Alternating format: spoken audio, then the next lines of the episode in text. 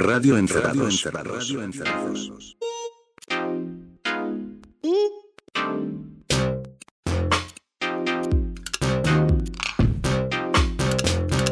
Radio Encerrados. Amigas, amigos, bienvenidos a otra edición de Radio Encerrados. Episodio número 32. Este programa que está básicamente eh, nucleado alrededor de la idea de que cada uno de nosotros, el señor J que está aquí, Hola. el, el señor Javier que está aquí ¿Qué tal? y el señor Pablo que les habla, elegimos cada uno tres temas. Ninguno de los comensales sabe qué temas trajo el otro y la interacción es lo que nos hace gracia o no. Hoy sí sabemos que trajo uno de los integrantes porque ¿En nos serio? amenazó. No vayan a pasar tal cosa porque se pudre todo, nos dijo. ¿Quién? Yo nunca dije algo así. ¿No? Ah, me pareció escuchar algo así. ¿Qué dije? Pará, me olvidé. ¿Con qué los amenacé? No pasen el tema nuevo de Tony Sprout. Ah, es verdad. Probamos sonido con el tema nuevo de Tobin Sprout. Y... No es que lo vaya a sonar. a Claro, pasar. ¿lo, no, pasa- ¿lo yo pasará para, o no lo pasará? Para no quemarlo, qué sé yo. Bueno, empiezo yo y no, no tengo un tema de Tobin Sprout. Bueno. Hoy traje, como me gusta hacer cada tanto, una selección eh, temática Ajá. girando alrededor de temas de la década del 60, de comienzos de la década del 60, que me alucinan y que conocí gracias a películas o series. Mira. Vos te hiciste tu propio programa especial. Es un programa por especial Por cuenta. muy bonito, creado a mi imagen y semejanza. Tu sección es esa. ¿Vas a pasar Runaway? No. Eh, Eh, no, eh, Durante buenos años de mi cultura musical, fui muy fanático de la música de los 50, 60. Creo que hasta conozco más de lo que yo sospecho. Cada tanto escucho un tema y sé quién es el intérprete, sé más o menos en qué año se editó y conozco un poco de, de esto y de aquello. Es como un, un pedazo de cultura eh, no utilizado en mi cabeza. ¿Estás continuando el- como venías en el episodio anterior?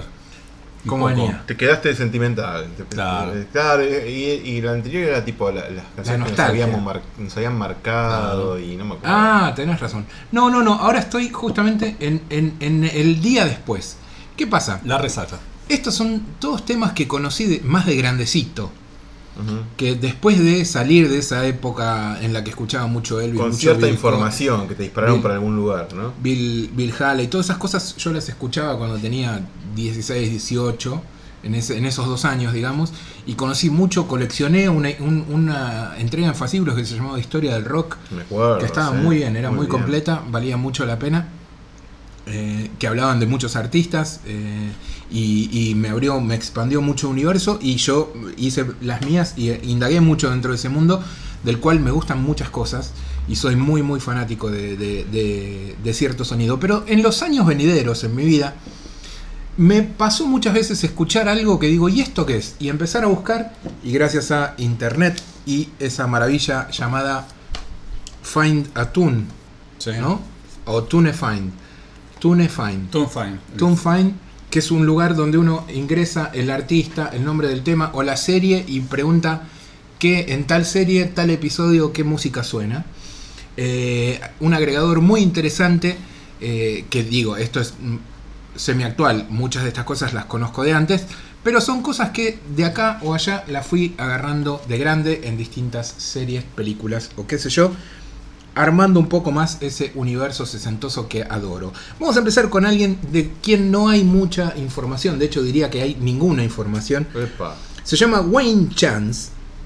Él sacó eh, en el 64 un... Es, creo lo único que tiene editado. ¿Cómo se llama? ¿Cómo se escribe? Wayne Chance como Sí. oportunidad.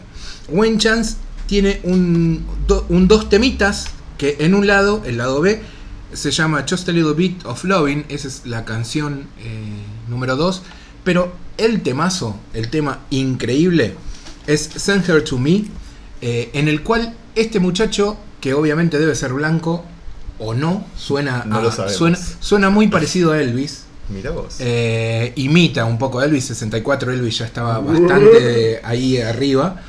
Eh, y lo hace con una canción buenísima que me encanta, que la disfruto mucho. Y que se escucha en la banda sonora de la segunda temporada de Fargo, pero a la cual llegué por Brightburn, una película en la que una especie de, de Superman malo, un niño, eh, cae en el medio del campo y una familia lo adopta como si fuera propio. El chico tiene poderes porque viene de otra galaxia. Y ahí, en un momento, suena este tema y yo dije, ese es un tema de Elvis que no conozco. ¿Qué puede haber? O te escuchaste todos los discos de que hizo Gospel. No escuché todos los temas de Elvis, pero escuché Muchos. una gra- un gran porcentaje Claro. de Elvis. Y esto es un Elvis más eh, de los comienzos, digamos, no es, no es un Elvis de, de setentoso, Claro, claro. sino que es claramente un Elvis eh, más de, de- de- de- de los primeros discos. Y por eso me llamaba la atención, digo, a menos que sea un corte raro, y eh, como se escucha un poquito, fui y busqué, no, no es Elvis, es Wayne Chance. Y el tema, una vez más, se llama Send Her to Me. Mándamela, dale.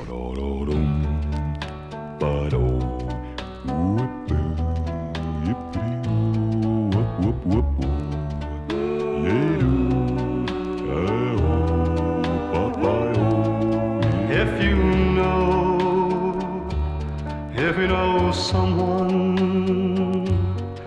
who's been looking for true love, send her to me.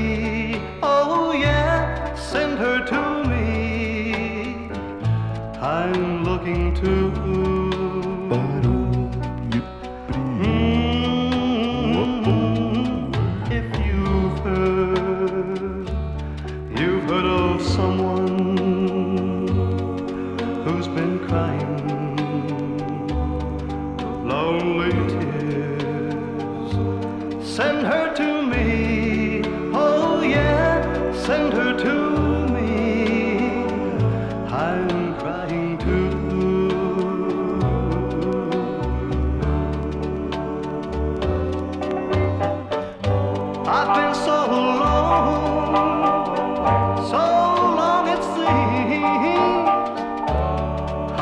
I've never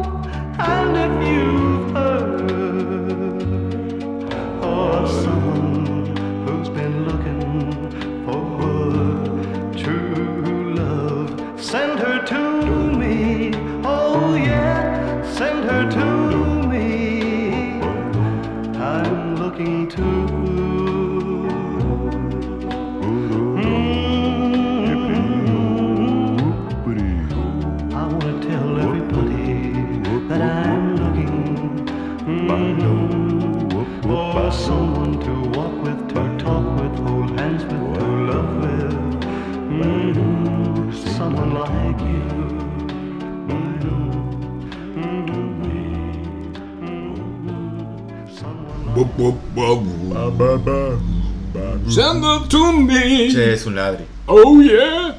Muy bueno, pero es un, un buen ladri, ¿no? Es un buen ladri, sí, sí. Es un buen ladri, Muy buen está, imitador. está muy bien la canción. eh, yo supongo que no habrá tenido mucha más trayectoria este muchacho porque más allá de imitar a Elvis, eh, quizás no tenía. Pero me parece un hitazo y está buenísimo. Lo recuperaron hasta donde vi, por lo menos en la banda sonora de Fargo. Y hay un montón, es buenísimo porque hay una, una cuenta de YouTube que lo sube, lo editaron también, está editado en la banda sonora de Fargo. Y hay un montón de gente preguntando de dónde salió esto, por Igual Dios. es un Elvis tardío, porque vos dijiste que era del 64. Sí. Bueno, esta música de 10 años tarde ya. O sea, porque es, es una música que. Por eso, por eso, es, es- es alguien que... eh, Pero digo, instrumentalmente, ya estaban los Beatles a, a punto de hacer Rubber sí, sí, Soul, sí, sí, digo. sí, sí, es, un, es, es como una especie de Qué raro. imitador... eh, A todo nivel, tipo voz, sí. estilo, todo, todo, todo, todo. Eh, el doo-wop de los, de, los, de los coros, todo. Eh, pero me parece un temazo, la verdad es que es algo... Sí, me gustó. Me llamó mucho la atención, estaba muy de fondo y fue como, wow, ¿esto? ¿Y esto qué?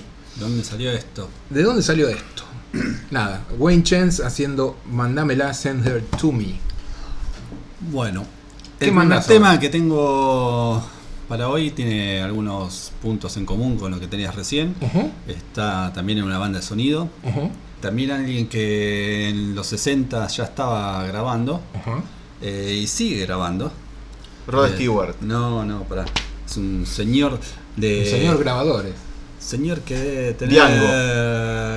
Es un señor que cumplió 80 años el 21 de marzo. Recién, recién cumplido. Re- recién cumplidos, 80 años recién cumplidos. Es hermano de John Boyd. El hermano de John Boyd es Sí. músico, cantante. el- el tío de Angelina Jolie. El- es el tío de Angelina Jolie. ¿Quién es? Se llama Chip Taylor. No te puedo. Iba, ¿Sabés que iba a poner un tema de Chip Taylor? ¿Cuál? Pero ya sé de dónde venís. No. Ya sé de dónde lo sacaste. Y claro. ya sé que vas a poner un cover. Claro. Ya sé que iba a poner ese tema y dije no lo pongo. No, Te juro por Dios que iba a poner el tema de Sex Education que vas a poner ahora. Tema. Ah, mirá, pero te sacó la ficha. Porque hice mal, lo mismo. Sí. Y a partir de ahí salí con esto. Mirá. mirá. Menos mal. ¡Uy! Te sacó la Casi, ficha. casi nos Todo. pisamos, ¿eh? Casi, casi, casi. Lo mejor que tiene Sex Education es el tema del final. Siempre, sí. Sí. Es muy bien elegido los temas con los que terminan los episodios. Y este es el. eh, es el último tema en un episodio clave, no voy a decir cuál. Es un cover.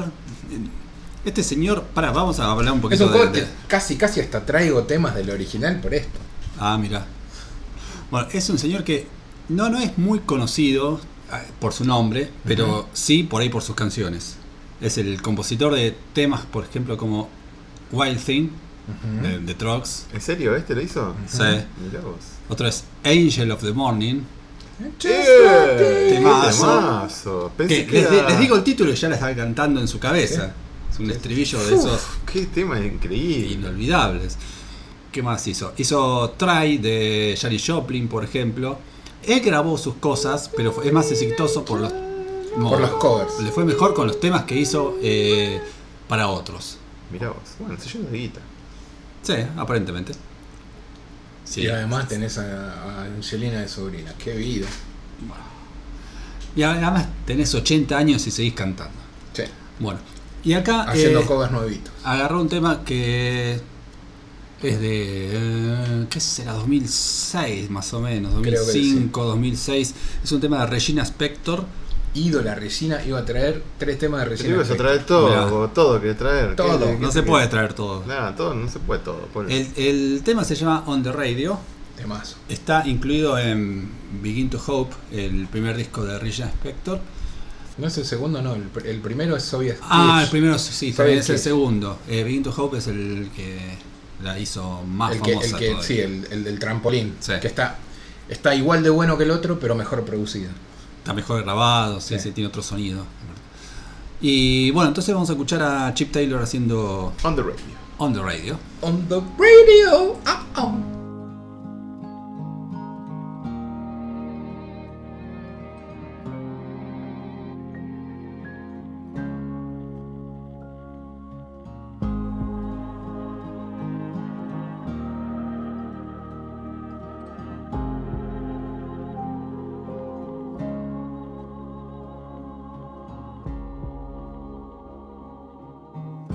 This is how it works. It feels a little worse than when we drove our hearse right through that screaming crowd while laughing up a storm until we were just born, until it got so warm that none of us could sleep. And all the styrofoam began to melt away and we tried to find some worms to aid in the decay. But none of them were home inside their catacomb. A million ancient bees began to sting our knees while we were on our knees praying that disease would leave the ones we loved and never come again. And on the radio, we heard November rain. And that solo's really long. It is a pretty song. We listened to it twice, cause the DJ was asleep. He was asleep.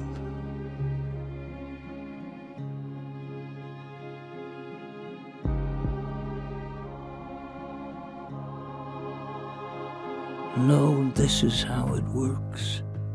You're young until you're not, and you love until you don't, and you try until you can't. You laugh until you cry, and you cry until you laugh. And everyone must breathe until their dying breath. No, this is how it works. You peer inside yourself and you take the things you like and try to love the things you took. Then you take that love you made and you stick it into someone else's heart, pumping someone else's blood. Then walking arm in arm,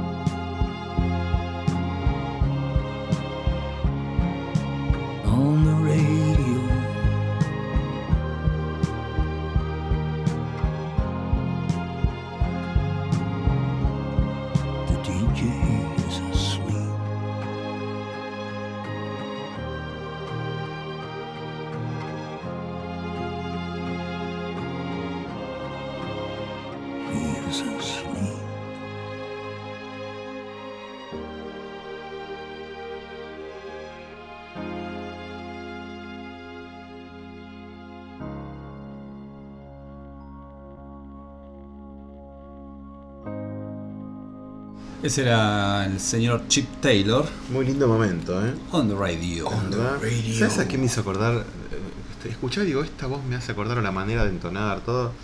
Y yo digo, Leonard Cohen, no, Leonard Cohen, no, no. No. Y Pop cuando se pone así cavernoso tampoco. ¿Y sabes a quién me hizo acordar? Lo saqué. A William Shatner cuando Ah, la va de. Kruner. Puede ser, Sí. sí. Ahí, a él sí me hizo acordar. Ahí me- como que maneja ese mismo registro. El viejo Capitán Kirk, ¿no? esa, De- esa de cosa de susurrar Sí, con la voz rasposa. Sí. Pero la voz me, me hizo. Pero está muy bien y está muy bueno escuchar. Recomiendo eh, que después vuelvan a escucharlo y pongan eh, la versión de Regina. Es cómo hacer un buen cover. Sí. No, es que no, yo no conozco el original o no lo recuerdo por lo menos. Y no sé si lo quiero escuchar, porque esto me parece insuperable. Digo, ¿no? O, a mí me gusta más la de Regina Porque es otro espíritu y porque muy- es sí. un, te- un tema que me encanta. Pero me, me encanta que justamente es eso. es com- Para mí los covers tienen que ser, me apropio de la canción y hago otra cosa. Claro, no, No hago sí, lo mismo, ni, ni algo similar, ni si no la hago mierda desde el lado que alguien la escuche. De hecho, la empecé a escuchar y en- en- cuando la vi en, en la serie y Sí. decía, este tema lo conozco, pero claro, la letra lo conozco y, y tardé hasta, hasta darme Y porque es cuenta muy que era. diferente. Es, Es- otra cosa. ¿No les pasa con los covers eh, que cuando les gusta mucho una canción buscan a ver si alguien hizo un cover y a ver cómo le salió? A mí, yo eso Ah, lo hago alguna mucho. vez. Cuando me gusta mucho la canción digo, uy, quiero escuchar a ver si alguien hizo una versión que me interese sobre esto. Y es muy es mucha desilusión cuando nadie la hizo y peor cuando alguien la hizo y es un espanto. Eh, y pero cuando alguien la hizo y, y no supera, pero sí cambia la, la- la aproximación a la canción y funciona, está buenísimo.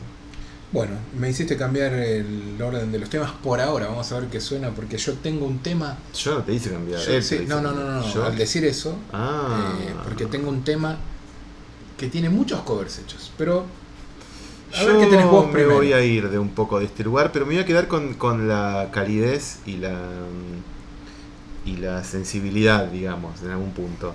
A ver. Porque yo escuché una canción, volví a escuchar una banda que le, le había perdido la pista Eh, es un dúo español del que yo hablé en algún momento acá porque los conocí hace 20 años. Vinieron acá a presentar. Mocerías. No. Eh, Fue como una especie de acto de función de, de, de- de- defunción de Le Mans. Acá vinieron La Ivo- Casa Azul. No, boludo. Y vinieron Ivonne Raskin y Teresa Iturrios, que habían sido parte de Le Mans. Vinieron a presentar un compilado que editó Indice Virgen sobre Sí. Le Mans, que después se grabó un disco. Eh, En Suárez. Irrecuptibles hicieron una cobertura de todo eso. Sí, lo escribí yo, de hecho, porque yo estuve con ellos. Eh, año 2000 fue. Y pegamos buena onda. Yo ya lo contesto acá, no sé si en este podcast o en el podcast central, Encerrados Afuera, no sé a cuento de qué, pero lo conté. A lo que veis es que ellos después, muchos años después, formaron un proyecto que se llamó Single, Single. Los primeros Ah, porque discos... pa- pasé. Pasé un tema de ellos, ¿Pasaste un tema de quién? de single. ¿En serio? Eh, el de, de una banda de sonido. eh, no hay nada más triste que lo tuyo. Ah, claro. Bueno, no lo vamos a escuchar de vuelta. ¿Ese tema? No, no, no, Ah, ese bueno, tema no. ah. ¿Hace mucho fue eso? ¿El año pasado? Bueno, ahora los vamos a escuchar de vuelta. Porque sacaron un disco nuevo. Yo hacía mucho que años, no, no sé, hacía mucho que no Sacaron escuchaba. un single nuevo. Tam- también sacaron un par de singles, pero sacaron un LP. ¿Se sigue diciendo LP? Sí, Long sí, play. sí. Sí, sí, sí. Sí, porque el, Se sigue leyendo, por lo vos le menos. pones play y es largo. Es largo. Está bien. Sigue ¿no? apareciendo. play. En las gacetillas todavía aparece. En Sacaron- las gacetillas todavía debe, debe aparecer placa. ¿no? Sí, en placa. esta nueva placa. Nueva placa. en las gacetillas de películas aparece cinta. En esta cinta, claro. Qué hermoso, por Dios. Eh, sacaron un disco que se llama Hola. Así ¿Qué tal? sencillo. Y la verdad que en, en otro momento, no sé, me, estaba frente a la computadora en el momento que me enteré que salió. Entonces dije, ah, y lo escuché. Porque en otras oportunidades, por lo menos en los discos anteriores, pasó que eh, cuando me enteré quizás no estaba eh, Sí. para escucharlo y después los obvié y no los escuché. O sea, hace muchos discos que no escucho a single. Y este le puse play y me llevé una muy linda sorpresa. Me volví a encontrar con un mundo que pertenece a un pasado mío y que ya no escuchaba tanto esa cosa, el, el- el famoso Gijón Sound o Gijón Sound, eh, Mm. viste, que venía, Gijón Sound, no sé cómo se pronuncia, sí, son. que era como una, un grupo de bandas que tenían algo bastante común, Le Mans, La Buena Vida, el Family en un punto, Todos amigos de Frank Gallo. todos amigos de nuestro amigo Frank Gallo, eh, o por lo menos conocidos. Y Single pertenece a eso, sigue manejando ese, ese mismo universo musical y le puse play sabiendo que me iba a encontrar con algo ya conocido y eh, por eso confortable y, y- cálido. Y me crucé con una canción que me voló la cabeza, que si bien pertenece a lo mismo y es esperable y demás, pero hay algo en la armonía, hay algo en la melodía y sobre todo tiene una letra espeluznante, hermosa. Eh, Mira que yo no soy de prestar atención de entrada las letras, las tengo que escuchar después de escuchar varios, varias veces la canción. Sí. Y acá de entrada todo me fascinó. La canción se llama El Roce, es el tema 3 del disco Hola de Single. Y la verdad que estoy alucinado. Hace semanas que no puedo parar de escuchar esto. Y es mi, por ahora mi canción en español preferida del año. Y no sé si algo la va a cambiar. Pero bueno, escúchenlo, a ver qué les parece.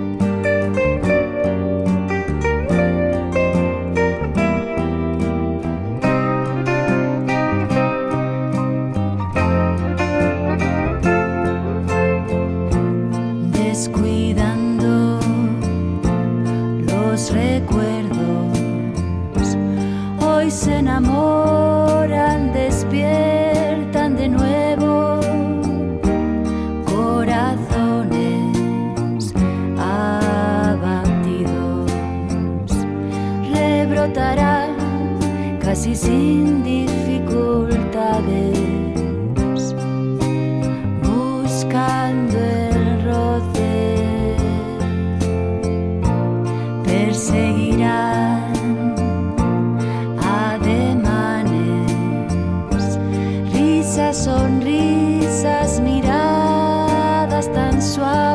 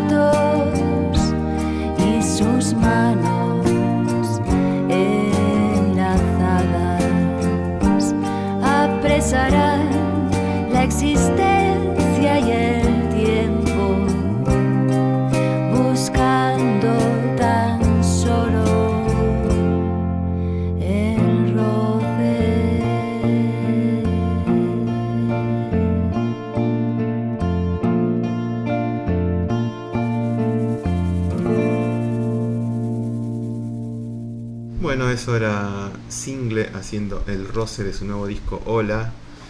Volví a encontrarme con ese mundo que tenía perdido, que tanto me gustaba cuando era más joven. Muy bonito, muy melanco. Muy Sí, melanco. muy- no, espero no estés escuchando esto eh, todo el tiempo, porque vamos. No, no. arriba, arriba Javi. Lo escuché varios días sigo, seguidos sin parar. No, bueno, este hoy escuché un disco de mm, Traffic, por ejemplo. Está muy bien. Peor. Bueno, Qué mierda que era Traffic. Pero Es bueno, otro no sé. viaje. No, hay algunos temas de tráfico que están muy bien. bueno, qué sé yo. Steve Winwood, esas cosas. En fin. Yo, como dije, voy a ir, voy a patear el tablero desde lo musical. Vamos a ponerle un poco de onda a esto porque nos vamos a cortar las venas, amigos. Tiramos los tres, tres una canción cada uno muy abajo, ¿eh? Muy abajo, entonces vamos a escuchar a Misirlu, ¿sí? Pero Fua. Miserlu Twist. Que es una versión de Missy Lou. Dick Dale, Sí. Dick Dale Dale. y los y sus Deltons. El primer disco que grabaron se llama Surfer's Choice, es de 1962. Esto obviamente aparece en Pulp Fiction y era un tema que si bien había escuchado, porque lo tenía de antes, lo conocía, no se me había metido abajo de la piel tan fuerte como con la banda sonora de Pulp Fiction, quizá la mejor banda sonora discutiblemente peleando la, la cabeza con la de Reservoir Dogs de las películas de eh, Quentin Tarantino. Ah, La versión que vamos a escuchar ahora es una variación. Hmm. eh, que, como, ¿Qué sucedió? En un principio, eh, Dick Dale editó en el mismo año, que no sé si dije qué año, el 62, editó un, un single de Missy Lou, que es la versión que todos conocemos, sí. y ese mismo, ese mismo año siguió con un disco, un larga duración, un LP. eh, un LP en el cual está en los extras la versión original, obviamente, pero para ese disco grabó una variación que se llama Miserlou Twist. Puedo imaginarme por qué lado va. Mm, No sé, ¿eh? a mí me sorprendió A cuando ver. lo escuché por primera vez. Me sorprendió porque es una versión con, una, con unos arreglos muy finos. ¿Qué pasa? Este tema originalmente eh, no es de Dick Dale, eh, es un tema muy anterior, es un tema de 1920 aproximadamente. Medio O por lo menos ahí es donde está la primera grabación, sí, pero es un, un tema que se debate si es griego o turco. Bueno, es que la melodía de la trompeta tiene esa cosa. Eh, les recomiendo buscar en internet, están las versiones anteriores de Misirlu. Muchacha egipcia quiere decir.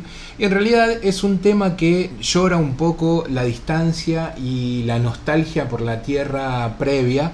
Por eso hablo de griegos, hablo de, eh, de Turquía. De, hay como una, una cosa ahí de, de- de- combate de dónde es el, el origen verdadero de este Pero tiene tema. una raíz claramente folclórica. Hay una raíz folclórica, sin lugar a duda. ¿Y qué pasa? Lo desafían en un momento a Dick Dale, que ya está siendo, antes de, editar este disco, un grosso absoluto de la guitarra. Saca este disco ya él tomándose la tarea y atribuyéndose la idea de ser el que haga el sonido surf, que es, es quien lo define. Si bien ya había canciones dando vueltas para la multitud surfer, los Beach Boys habían hecho algún tema, había, digamos, temas hablando de la temática surf, todavía no había un sonido del todo definido. Con este disco Surfer's Choice Dick Dale lo define a partir de su guitarra y ese sonido tan singular que, que- que imprime a la música. Y con una idea, él era muy fanático de Jim Krupa, Sí, un baterista, del carajo, uno de los grandes bateristas de todos los tiempos, y le gustaba mucho cómo Krupa atacaba el tambor, que lo atacaba dándole con todo y desde un lugar casi hasta anárquico. Entonces él decidió hacer lo mismo con la guitarra y pegarle a las cuerdas con una intensidad eh, y una furia que sea. Él sentía que imitaba a Jim Krupa, es muy bueno ese concepto. Sentía que, buscando esa, forma furiosa de tocar, estaba haciendo algo totalmente original y sin duda lo estaba logrando. Saca Misirlu a partir de un desafío. Alguien le dice, a que no tocas, a que no haces, son, sos un prodigio de la guitarra, a que no sacás un tema con una sola cuerda. O sea, tocando básicamente una Claro. sola cuerda. Y él se acordó que sus padres eh, y tíos de origen libanés, él es, él es norteamericano, nace en, en esa, en esa, con esa tradición, digamos, de padres y tíos y ancestros, recordaba que su tío tocaba el laúd y tocaba este tema. Entonces dijo, ya está, sé. claro. Y agarró Le Misirlu, voy a afanar la melodía del tío. agarró el tema que está, si se fijan en, la, en, las, este, en los créditos, figuran como compositores los primeros, o por lo menos la ver- primera versión registrada de grabación, que es una con flautas, lo que acá suena con guitarras son flautas originalmente y qué sé yo, y que va para otro lado y es muy interesante, y retoma Misirlu y lo hace para romper todo, ¿no? Un tema que arrasa con todo en ese momento, que, que tiene, hoy hay por lo menos hay un mínimo de 400 versiones instrumentales de Misirlu Y son todos iguales. y eh, además de que hay algunas cantadas. Pero de las instrumentales hay 400. Esta es la primera versión que hace él mismo. Porque dice, en el, en el disco ya Misirlu era un, un mega hit que la había roto, eh, o sea, vendió miles de copias, Sí. Eh, rompiendo bastantes récords eh, en ese momento de venta de discos. Y agarró e hizo esta versión él mismo. Dijo, vamos, en el disco vamos a hacer una variación. Entonces hizo Misirlu Twist, una versión que quizá no escucharon, pero que vale la pena. A ver, a ver, a ver.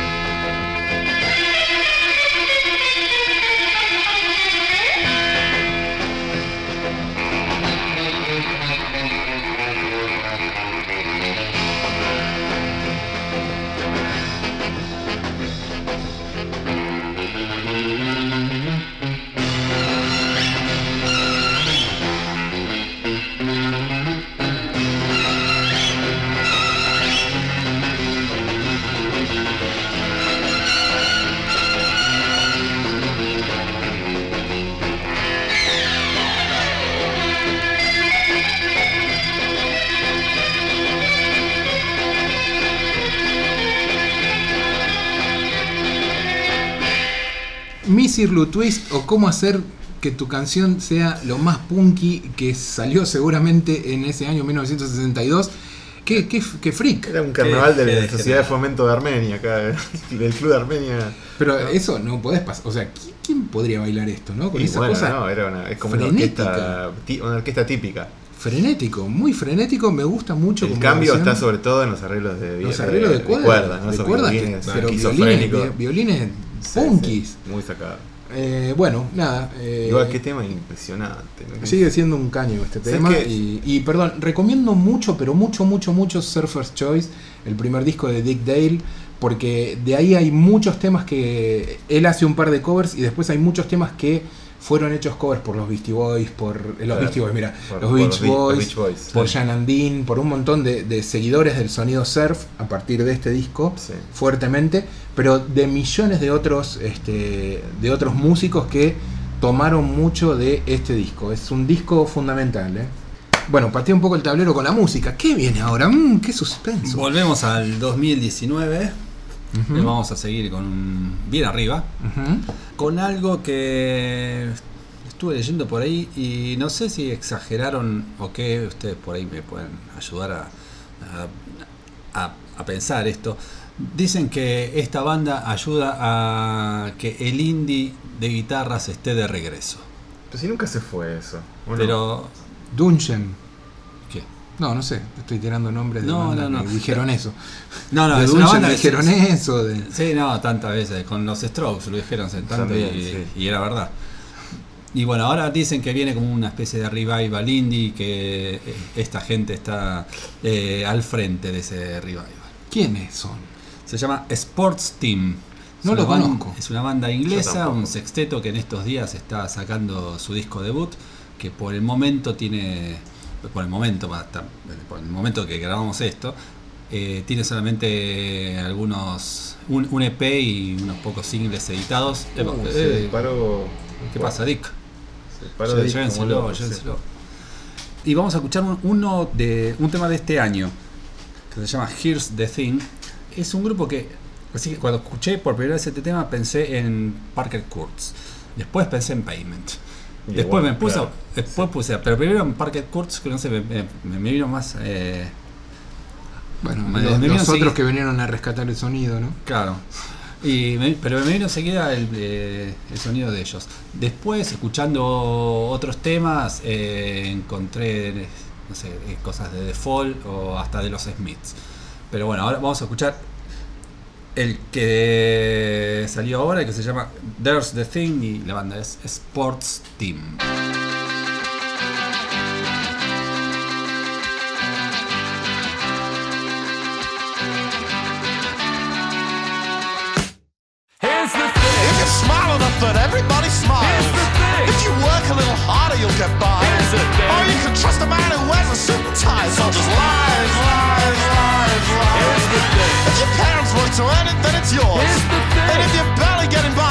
By, your fault. Here's the thing. Everything in life is fair, and that's the rules. It's all just lies, lies, lies, lies. If you just close your eyes, then everything's alright. If you just close your eyes, then everything's alright. Hey, Mara wrote a song, now everything's alright. It's all just. Here's the thing. You're worth as much as all the luxury you buy. Here's the thing. The world will be okay if we stop taking flights. Here's the thing. And if you change the way you eat, you'll never die. It's all just lies, cover the people they employ. Here's the thing. Discrimination doesn't happen anymore. Here's the thing. Working hard, you know, it's better for your soul. It's all just lies, lies, lies, lies. If you just close your eyes, then everything's alright. If you just close your eyes, then everything's alright. Hey, Mara wrote a song,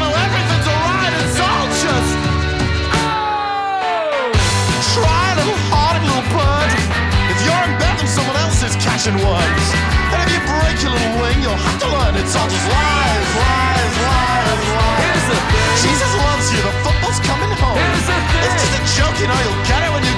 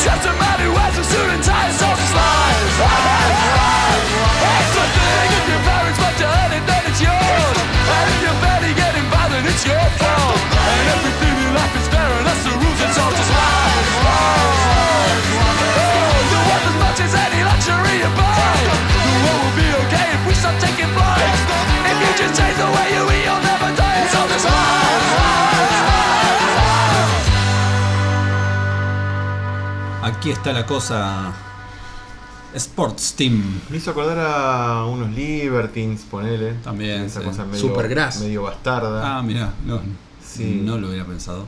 Y, y un poco por lo jocoso hay Anduri también. Puede ser. Aunque la voz claramente no es la Sí, misma. no, no, no. Pero algún a mí tema la voz hay me hizo Anduri. acordar a British Sea Power.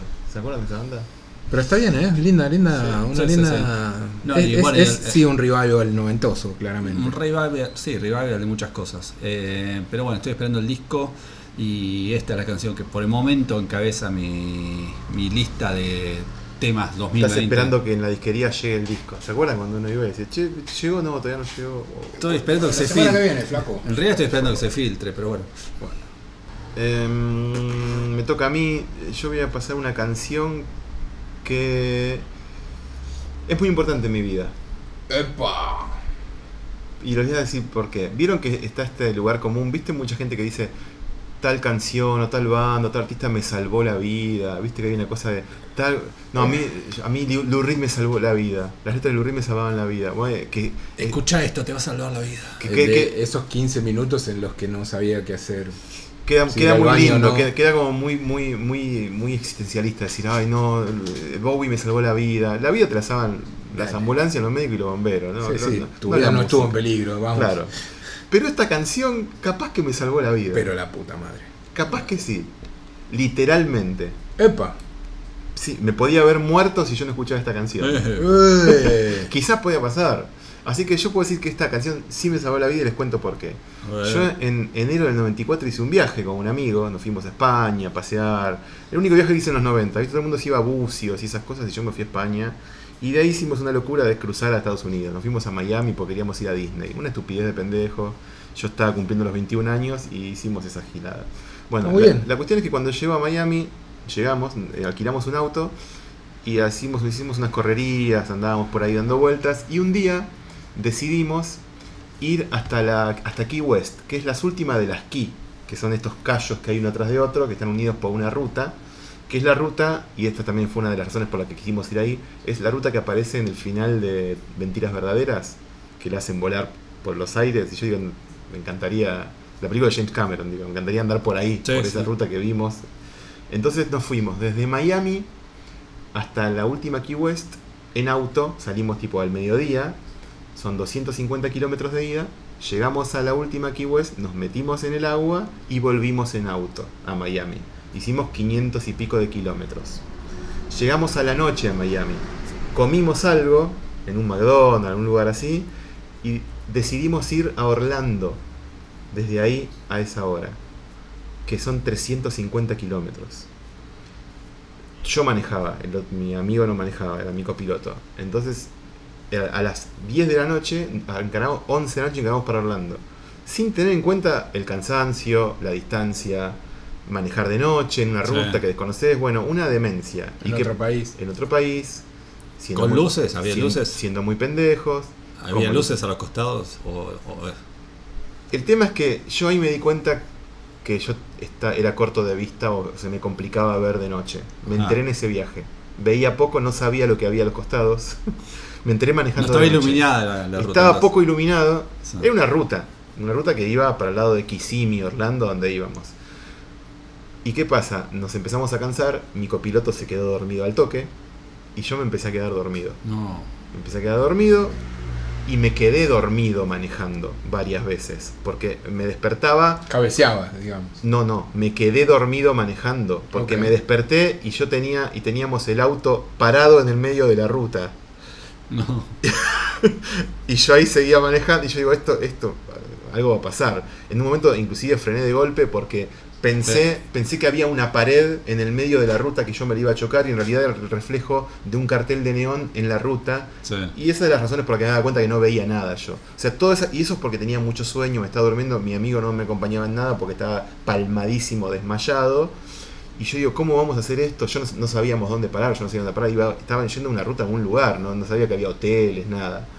Y me dormía y me pasaba esto de que sentía que desaceleraba porque me quedaba dormido, iba escuchando la radio y en la radio suena este tema que a mí me volvía loco y le subí el volumen y iba cantando a los gritos este tema y a partir de ahí no me- eso me despertó, me despabiló.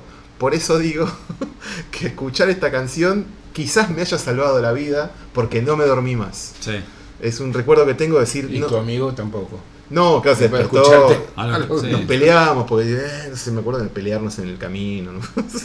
Fue un escándalo porque estábamos cansados y dormidos.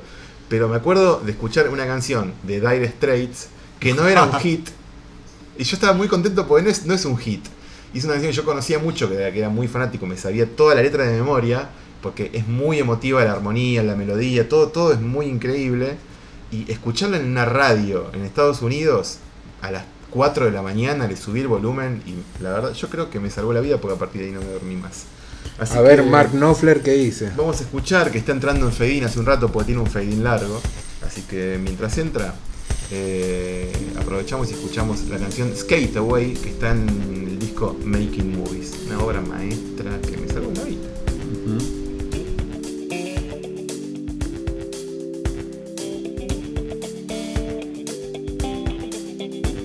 Seen a girl on a one-way corridor, stealing down a wrong-way street. For all the world like an urban toreador, she had wheels on on her feet. The cars do the usual dances, same old cruise in the curbside crawl. But the roller girl, she's taking chances. Love see her take them all. No fear alone at night, she's sailing through the crowd.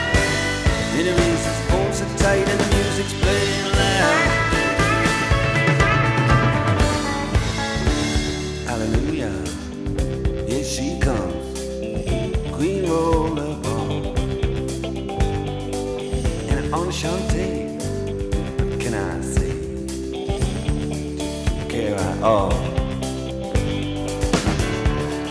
You know, she used to have to wait around. She used to be the lonely one. But now that she can skate around town, she's the only, only one. No fear alone at night, she's sailing through the crowd. In her ears, his phones tight and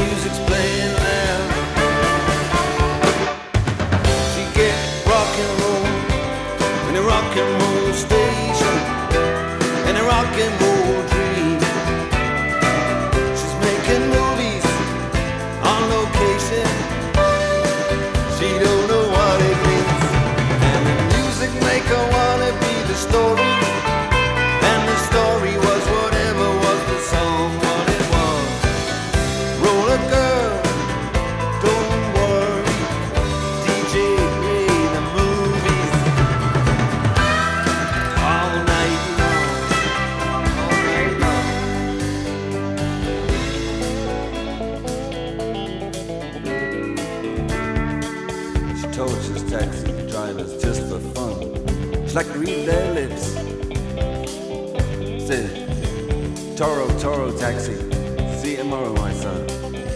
So she let a big truck grease her hip. Oh, she got her own world in the city, yeah. Can't intrude on her, no, no, no. She got her own world in the city. The city's being so rude to her. Fears alone at night, sailing through the crowd. And ears is phone so tight and the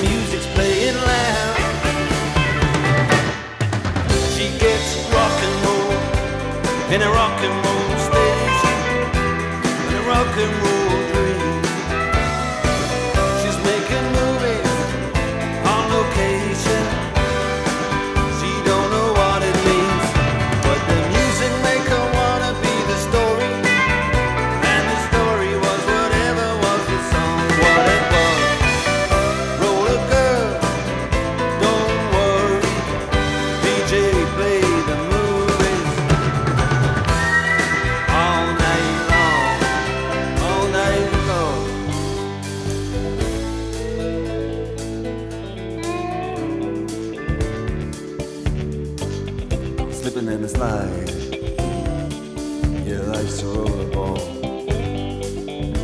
slipping in the slide.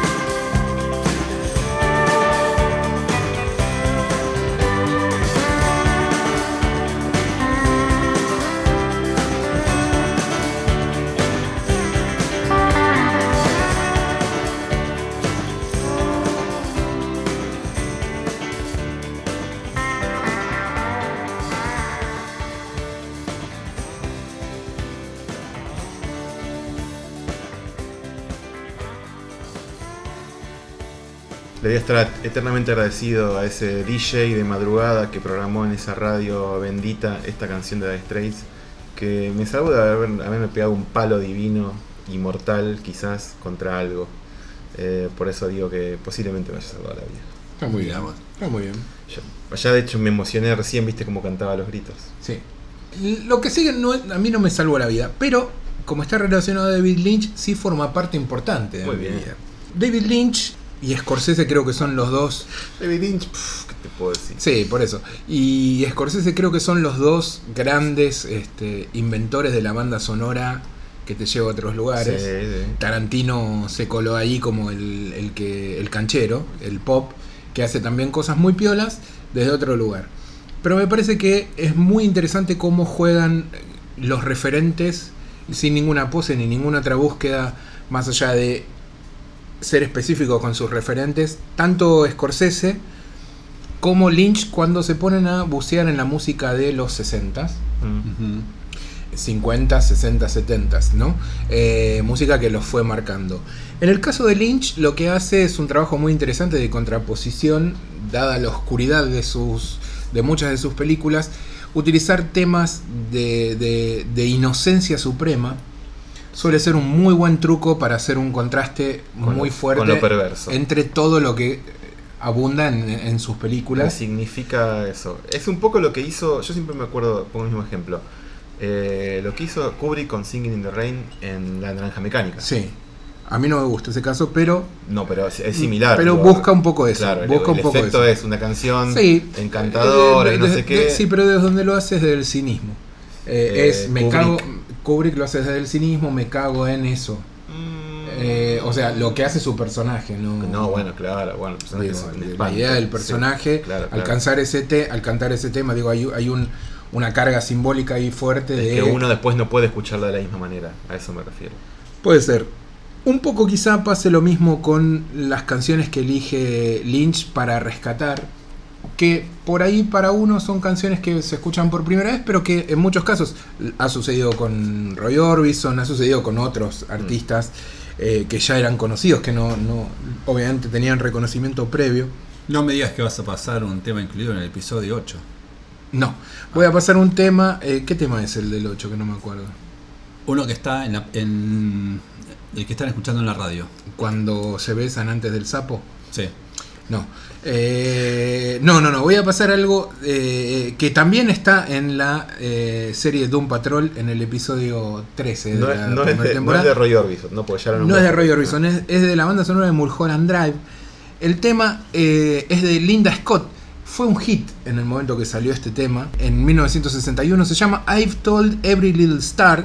es del disco Starlight Starbright de, de- de esta chica, Linda Scott. Linda que sacó cinco discos y quedó ahí su carrera en la década del 60. Y este es el, tema, el tema de Linda que se hizo súper popular. No saben de lo que les hablo hasta que lo escuchen y van a decir, claro, este tema que es vendría a ser como el uno de los representantes de la estética pop cincuentosa que es uno de los ejes que mueven Mulholland Drive porque es eh, en un momento que están haciendo un casting para elegir una cantante y le dicen al director básicamente tenés que elegir a esta chica y él no quiere pero la escucha y un poco forzado termina diciendo esta es la chica que buscamos el tema ese, el, el del playback que se ve en la película, es este que vamos a escuchar ahora, Every Little Star, cantado por Linda Scott. Eh, Mulholland Drive, una película inmensa que puede beber mucho de Sunset Boulevard, beber mucho de muchos lugares, pero que termina siendo una obra absoluta y rabiosamente personal Hace una jarra loca de un montón de cosas. y que admiro profundamente y amo como muchas cosas de Lynch. Sobre todo porque hace este juego, dentro de toda la oscuridad, te pone este temita.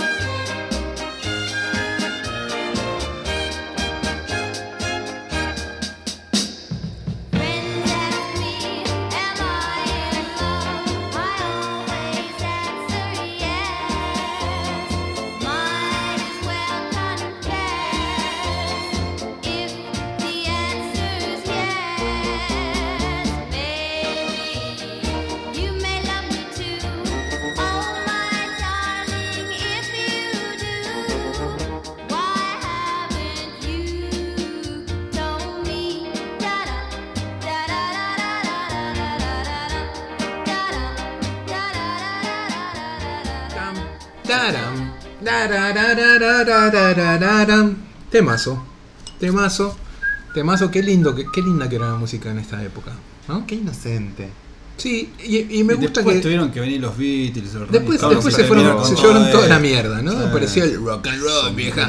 Pero digo, en, en el medio, todo es- esto, contra, en contraposición con Miserloo, conviviendo a un año de, de diferencia, o sea, es, es como una cosa de ebullición verdadera, ¿no? Me, me- me gusta mucho la música y el sonido de esa época. En especial me gusta mucho cómo están producidos los temas.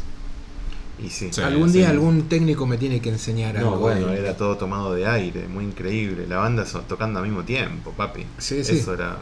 había un- una búsqueda, pero cómo privilegiaban algunos instrumentos, cómo digo, ah, boludo, qué linda que es la música. Por eso estamos haciendo esto. Sí, pues. sí, sí, es cierto. ¿Qué más? Bueno, mi última canción de esta noche es de, de esta noche, esta tarde o este día, esta madrugada, no, No sé, sabemos, no sé no en sabemos ni cuándo qué está. situación está. Es del año 1970, Ujú. eh, de una banda de sonido, una película. No me acuerdo cómo fue que volví a ver esta película hace poco y cada vez que la veo, será una vez cada 10 años, digo, qué, qué maravilla. Estoy hablando de MASH. Muy, muy buena película, sí. ¿A vos no te gusta? Yo no le tengo tanto cariño. No, yo, yo no sé por qué, pero. A mí, Sí, son- esa se- cosa que hablan todos al mismo tiempo, me quema, No, a mí me, quema la, sí. me quema la cabeza. O sea, si te pregunto, ¿te gusta? Me decís más o menos. Más o menos, sí, sí. No sé, serán eh, los personajes, el, el- Tenía cosas muy los- buenas, el, sí. el humor, lo absurdo de, de- de- de ese, Universo. de ese universo en el medio de la guerra. No sé. No ¿Y, y cuál es tu relación con la serie? La serie acá se vio mucho. La serie no tengo tantos recuerdos. Me acuerdo que la miraba cuando era chico, que me gustaba, Se que, daba era, que- mucho, que- sí. que era fan, Sí. pero no volví a verla. Eh, Es que no se dio más. No. No, no, creo que no, no se dio más. ¿no? Después no, tampoco la busqué en No. un momento, ¿no? pero me acuerdo que me gustaba. Para, yo, para mí la película es una de mis favoritas. ah, de, vas a de poner Altman. el tema de Mash. El tema de Mash, el tema principal, que originalmente no era el tema principal. Hay una versión de Man Street Preacher. Hay 200 de, de versiones, esa, no sé, hay que está muy miles, lindo. miles Sí, de sí, versiones. Qué temazo ese. Vas a poner ese. Voy a po- poner sí, Suicide is Painless. Pero de hubo una, una, una noche hace poco, viste cuando una canción te lleva a otra canción y a otra, y de repente no sé cómo llegué a, a esta, y me puse a escuchar varias versiones. Hay un montón. Hay de versiones instrumentales como de, la de Henry Mancini Claro. o Ray Conniff, por ejemplo. Bueno, así, gente esas muy eran diferente entre sí. inevitables, hacían cover de cualquier hit. Sí, sí, sí. Ahora está, bueno, la de Manic Street Preacher y hasta la de J.J. Johansson, que es la que vamos a escuchar ahora. Ah, muy Mirá bien, vos. muy bien, muy bien. Del último disco. No, no es del último, Ah. no, es. Creo que Sacó es un disco que no está nada mal, ¿eh? 2013, 2014. Sí, Sí, sí. vi, lo vi, lo vi en la disquería. Está bastante bien, ¿eh? Está bastante bien. Lo vi en la disquería, pero no me gustó la tapa. Pero igual, pero lo supera, supera la tapa porque está, está bien. Es como. Yo más o menos le seguí el- desde Sí. que nos gustó por primera vez. En su primer disco. Se me acaba de ocurrir un especial. Acá. A ver, espera. A ver, Dale. Que hagamos un especial con canciones de discos que compramos por la tapa sin saber que había.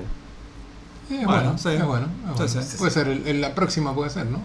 De acá- haber comprado por la tapa sin saber, sin haber escuchado Compramos nunca. o accedimos a ellos de maneras no legales. No, yo. Vos querés haber puesto dinero. Vos No, decís, es que yo acá puse No, dinero. no, no. No, sí, después, después yo, la verdad que sinceramente bajé pocos discos por la tapa. O sea, porque uno ya puede informar, leerse, de- leer de qué va, Porque, pero escuché- porque ya ¿Cómo? podías escuchar. claro, sí, sí. Yo hablo de haber adquirido algo solamente porque la tapa estaba buena. ¿Ustedes tienen de esos discos? ¿Llegamos a tres temas cada uno de esos? ¿De esos discos? Sí. ¿Se acuerdan? Supongo que sí. Si llegamos lo hacemos y si no, no. Sí, sí, sí, tengo que hacer. Pero me parece un lindo me, me concepto. acuerdo, sí, de uno, dos. Tendría que. Con que consigamos tres Algo nacional, sí, de. de a ver, bueno, yo me compro, esto, no sé qué es, pero me lo compro porque la tapa está buena. A ver. Yo creo que llego a tres. Yo tengo que buscar en mis discos. Bueno, Vas mirando las tapas y, claro. Sí. y te fijas. Bueno, eh, Suicide is Painless es uno de esos temas que tienen una, una historia que eh, merece ser contada un poquito. Tiene detalles como, por ejemplo, que la letra la hizo el hijo de Robert Altman, el director de, de la Ah. película. Y la hizo, la terminó siendo el hijo, que en ese momento tenía, no sé si 13, 14 años, porque Altman quería que el tema, estamos hablando de una película que es una sátira, fue, tuviera la, la letra más tonta posible. Y, y él, que, un que ya era un señor de unos 45 años, no le salía. Entonces le cargó al hijo que andaba peltudeando por ahí. A ver, a ver, una letra para esto. Y el pibe la hizo en 5 minutos. Y después, bueno, el tema fue un exitazo. Altman no ganó mucho dinero con la película. Dice que ganó unos 50 mil dólares nada más. Es que era No una sé. película, si uno la ve ahora, tiene una, ca- gastadero de guita letal. Es una, Sí, una mega producción y hecho en función de la- un absurdo total, ¿no? Sí, Digo, sí, sí. porque- Bueno, el tema es que eh, el, el padre no ganó mucha plata, pero su hijo, por haber escrito esa letra, ganó un millón de dólares hasta el momento, así que, que, eh, que el contó eso. Sí, ganó muchísima guita. Bueno, así que vamos a escuchar eh, Suicide is Painless en una versión de, de J.J. Johansson.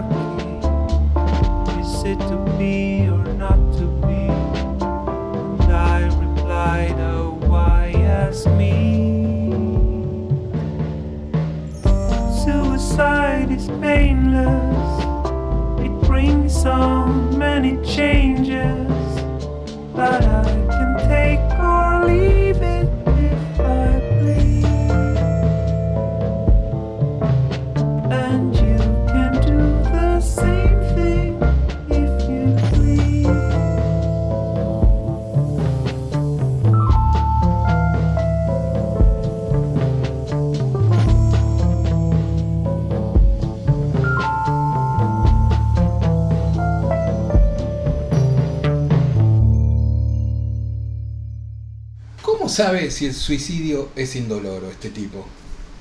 Por ahí probó, no saber. Bueno, Ese era J.J. Johansson haciendo Suicide Painless de la banda de sonido de MASH. Tema indestructible. ¿no? Temazo. Sí, sí, sí. muy buena versión. El original, decíamos fuera de aire, me hace acordar a mucho a Simon Gar- Garfunkel. Tiene Sí. ese espíritu. Eh, yo voy a terminar con algo de la misma época casi, ¿eh? Escuché, volví a escuchar esta semana un disco que a mí me gusta mucho. Me gusta mucho, pero creo que más por el disco en sí, por las circunstancias en las que fue grabado. Se trata de Pussycats, el disco que hizo Harry Nilsson junto con John Lennon. Ah, en la misma época en la que los dos también hicieron, va, Lennon sobre todo con su banda hicieron Walls and Bridges eh, en el famoso fin de semana salvaje, como se Mm. lo conoce a esos tres meses o poco más en los que Lennon, va, yo cuando le dijo, raja de acá, tómatela, me tenés los huevos llenos, haz lo que quiera, y lo dejó, le dio como un permiso de soltería por tiempo indeterminado, andá, grabate un disco, salí con tus amigos, emborrachate. De hecho, le, le- digamos que le entregó a su secretaria May Punk, que después hizo un libro y se llenó de guita hablando barbaridades de lo que fue en esos días, que le hiciera como de amante de Lennon. Llévatelo vos, haz lo que quieras, me tiene podrido. Y Lennon fue, descontroló, fue un escándalo, tanto es así que Harry Nilsson, que se caracterizaba por tener una voz así como muy dulce, muy macarniana, él era muy fan de los Beatles, de hecho los Beatles cuando lo escucharon flashearon con Harry Nilsson, dijeron, epa, este pibe puede ser alguien que nos siga a nosotros, y él era muy macarniano. Bueno, cuando agarró Lennon se le fue todo lo macarniano Hmm. y en este disco se le rompió la voz. Porque el chabón no llegaba a cantar y Lennon decía, dale, dale, cagón, dale, gritá. Y literalmente se rompió las cuerdas vocales y nunca más volvió a cantar como cantó. antes. Eh, el disco tiene ese aura, ¿no? De ¿Quién te quita lo cantado? Y está grabada con la misma banda, con arreglos de vientos, en, en estudios con techos muy altos y todo tiene una reverb muy gigante. Suena todo muy poderoso, medio wall of sound de Phil Spector. Y lo que voy a poner ahí es el tema de que cierra el disco que la verdad que yo no me acordaba ni que tenía esta canción, porque en su momento no le debo haber prestado atención, porque es un cover de Rock Around the Clock. Que es una canción hermosa, pero es un mega clásico que ya está totalmente trillado porque lo hizo todo el Sí, mundo. sí. Pero la versión que hacen estos pibes es demencial y tiene tres bateristas. que tocan al mismo tiempo. Ringo Starr, que pasaba por ahí, Jim Kellner, que es el baterista del disco este, como también el, el mismo baterista de, del disco de Lennon, que es un baterista clásico que grabó con, desde con Roy Orbison hasta con Lennon. Bueno, terminó grabando con Traveling Wilbur y sigue, debe estar tocando con Clapton, no sé, es un tipo que no se muere más. Sí. Capaz se murió hace poco, pero es un tipo que tocó con todo el mundo. Inoxidable. Y también estaba Cave Moon. O sea, Imagínense a los tres dándole rosca a Rock and Roll the Club, una versión más acelerada y que después al final van a escuchar que para y aceleran todavía más el tiempo. Es una versión recontra punk, pero increíble, que no entiendo por qué yo no le presté atención. Y hoy me parece de lo mejor del disco, lo más curioso y lo más furioso también. Y es loco porque tiene la, la misma correspondencia con el disco con Wilson Bridges de Lennon, que terminaba con otro clásico de rock and roll que se llama Ya Ya. Y en la batería tocaba el hijo de Lennon Julian, que tenía 11 años. Entonces los dos discos terminan con un clásico de rock and roll haciendo cualquier cosa y lo que sale es alucinante. Pero sobre todo lo que hacen en Rock and Roll the Club eh, con, con Harry Nilsson y Lennon, escúchenlo porque no se puede creer. Y así nos vamos, Bueno. amigos. Gracias. Bailando un rock and roll. A ver, Vale. Bueno, chao. Feliz cuarentena.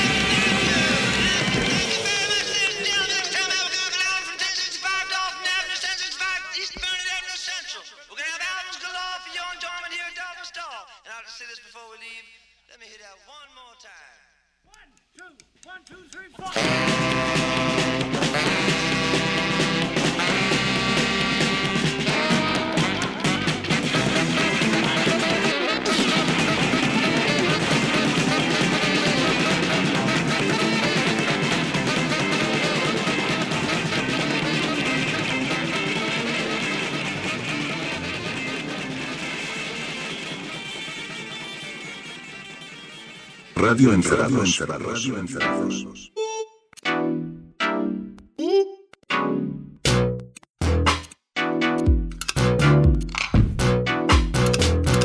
Radio Encerrados. Radio Encerrados.